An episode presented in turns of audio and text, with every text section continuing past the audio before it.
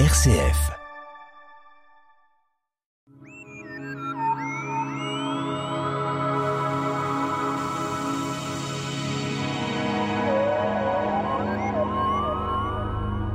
Le Nouvel An chinois adopte un calendrier solaire et lunaire.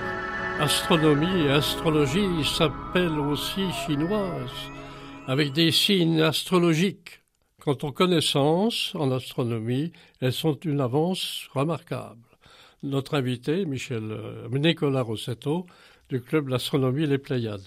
Alors, cette euh, nouvelle en chinois, on en parle souvent, tous les ans. C'est l'ensemble de ce qui peut être dit avec une date importante, le 22 janvier 2023. Euh, en effet, bonjour Pierre, bonjour à tous. Donc, nous allons parler du nouvel an chinois, donc nouvel an 2023, qui a une date qui varie dans le mois de janvier en fonction de la nouvelle lune.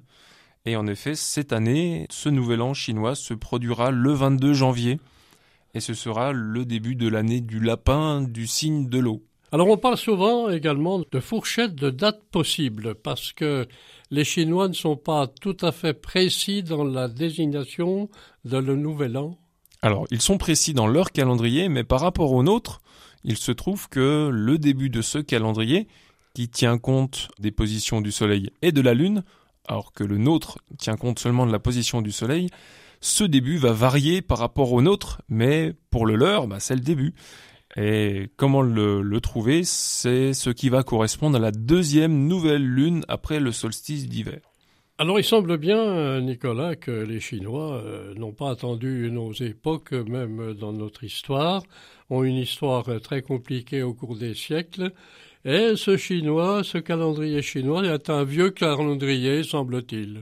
Voilà, en effet, les premières traces d'un calendrier très comparable à celui-ci dans la civilisation chinoise datent du début de notre ère, donc il y a environ 2000 ans. Alors, euh, les mois sont par année comme pour chez nous, euh, avec des mêmes distances de jours, 30, 31, 28, 29, ou sont-ils différents de nos calendriers actuels? Alors, en effet, les Chinois avaient déjà remarqué que la Lune orbitait autour de la Terre de manière périodique, c'est-à-dire qu'on retrouvait une durée de 29 à 30 jours comme période euh, lunaire. Donc, étonné que chaque mois démarre avec une nouvelle lune, eh bien, chaque mois durera soit 29, soit 30 jours. Oui, c'est des compensations pour euh, être bien en phase avec la lune. Alors il y a des compensations et le fait qu'on travaille, enfin que le calendrier s'appuie aussi sur le cycle solaire, on pourra euh, avoir des compensations pour avoir un nombre de mois donné dans l'année. Alors on parle bien sûr des calendriers solaires et des calendriers lunaires. Notre époque, nos civilisations donc euh, de notre planète sont avec un calendrier solaire. Peut-être d'autres provinces dans notre planète ont des calendriers lunaires. Alors en effet, si, si nous remontons au temps de l'Antiquité, beaucoup de civilisations avaient adopté un repérage dans le temps à l'aide du Soleil, mais aussi à l'aide de la Lune, de telle manière à pouvoir suivre de manière plus précise euh, les saisons et les rythmes de plantaison, par exemple, pour, euh, pour les différentes euh, cultures. Donc les, les, calendriers nous concernant sont dates beaucoup plus lointaines ou quand même récentes. On a quand même mis les calendriers à une époque qui n'est pas très lointaine. En effet, nous parlons d'ailleurs du calendrier grégorien, donc ce que l'on considère aujourd'hui comme le calendrier diffusé dans l'Occident, de manière générale aussi, qui se base sur le Soleil essentiellement.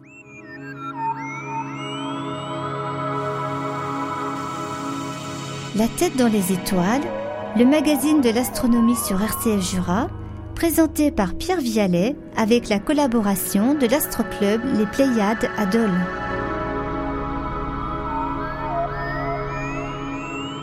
Nous sommes toujours avec notre invité, donc Nicolas Rossetto du club l'astronomie Les Pléiades, pour parler du nouvel an chinois, euh, qui est donc euh, dans un contexte euh, d'un calendrier lunaire.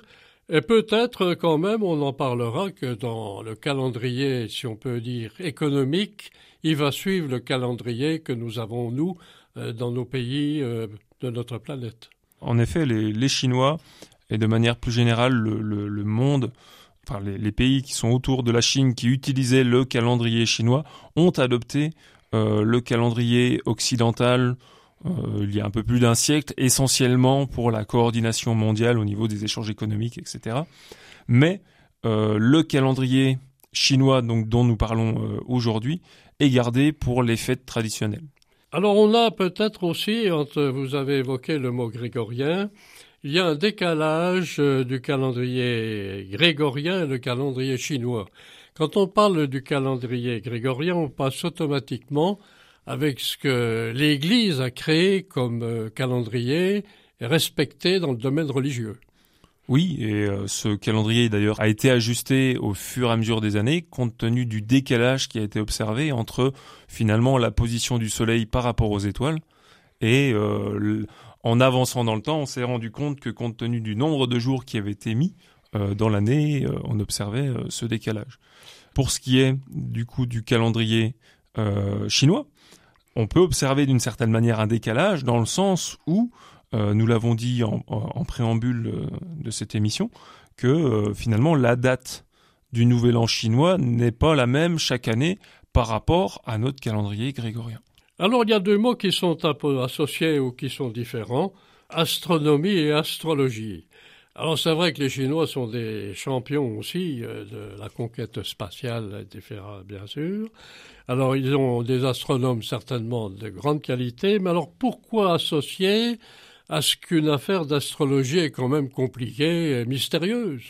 un peu comme les, civilisations euh, desquelles nous sommes euh, issus, astronomie et astrologie ne faisaient qu'un d'une certaine manière, où euh, on pensait que ce qu'il se passait dans le ciel avait une influence sur ce qui se passait sur Terre. Du coup, il a fallu étudier de plus en plus précisément ce qui se passait dans le ciel pour éventuellement comprendre ce qui se passait sur Terre et éventuellement le prévoir.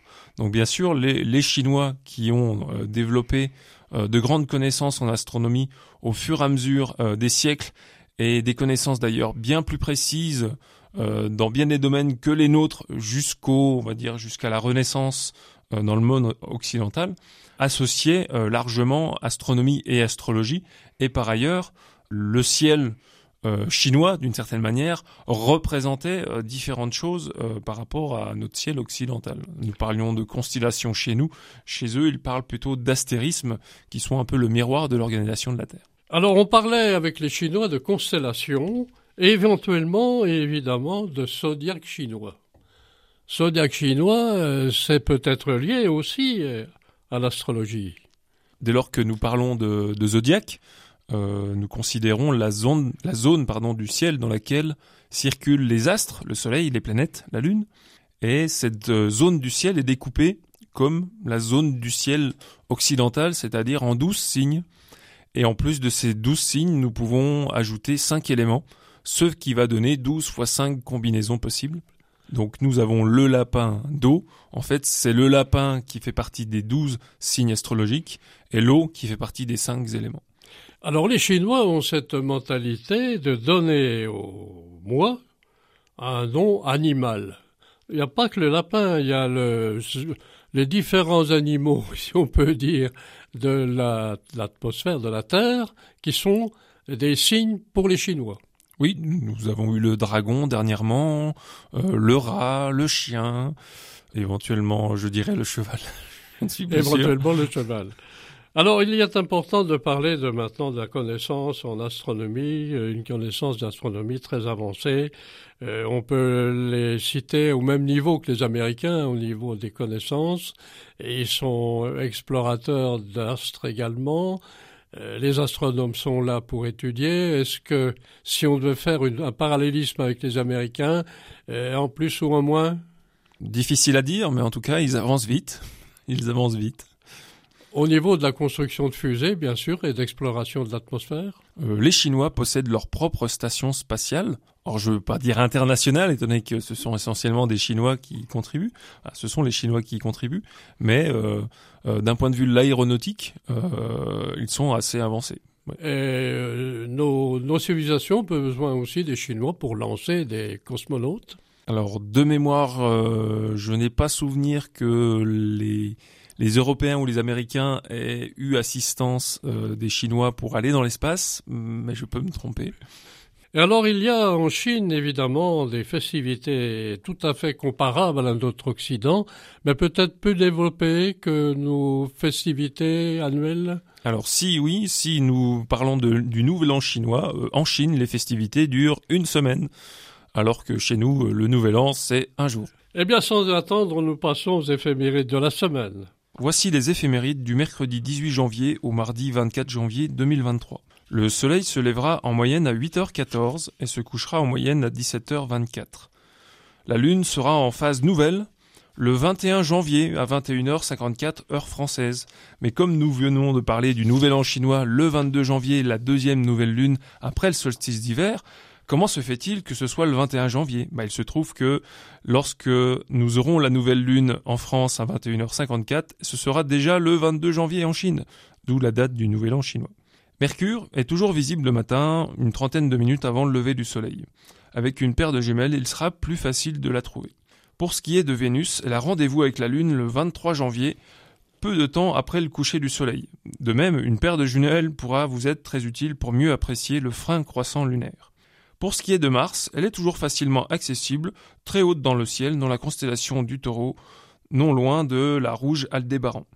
Pour ce qui est de Jupiter, elle nous accompagnera encore une bonne partie de la nuit en allant se coucher un peu après 23 heures.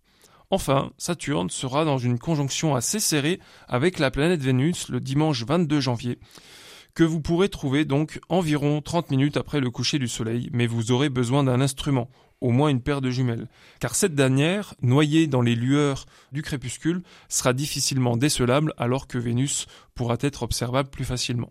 Et enfin, nous devrions avoir une comète qui pourra faire son apparition dans la constellation du Dragon. Et encore une fois, une paire de jumelles nous sera utile pour aller apprécier cet objet qui est de magnitude euh, assez difficile pour le nu. Eh bien, Nicolas Dossetto, merci pour SF Jura. Merci.